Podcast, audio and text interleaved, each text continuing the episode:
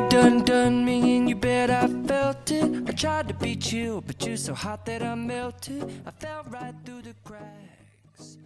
Hi everybody, welcome back to 英语口语每天学. I'm your friend Ben. So today we're going to learn another new slang. That is，今天我们要学习另外的一个新的俚语，wild goose chase。Wild, W-I-L-D, wild.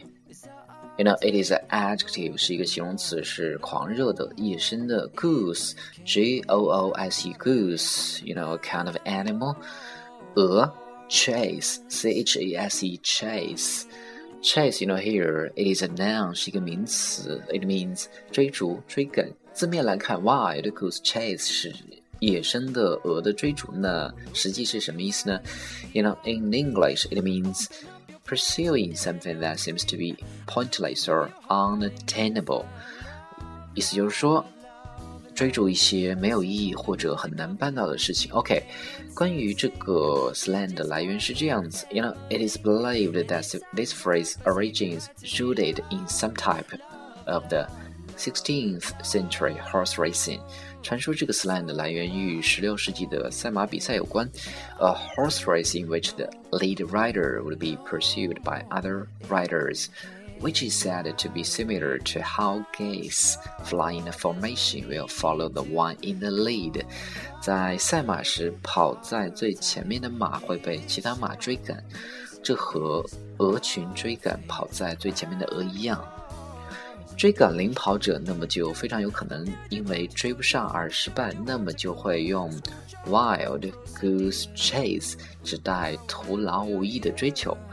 OK，说到这儿，我们来举个例子，比如说王小二人长得丑，但是一直以来的梦想是做一个演员，那么他的梦想就非常有可能实现不了。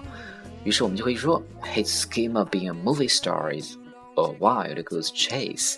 他想成为电影明星的想法可以说是希望渺茫。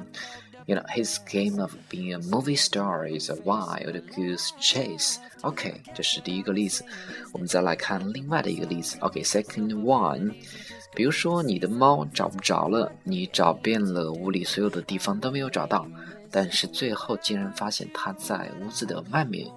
于是你又可以说，I was searching for my cat。All over the house, but I couldn't find her anymore. It really felt like I was on a wild goose chase. It turns out my cat was outside during the entirety of my search. No wonder I couldn't find her. Okay, so guys, 今天 you have to remember the slang we have learned that is wild goose chase, which means 追求一些没有意义或者很难办到的事情。Okay, guys, so that's all for today. Thank you very much. See you next time.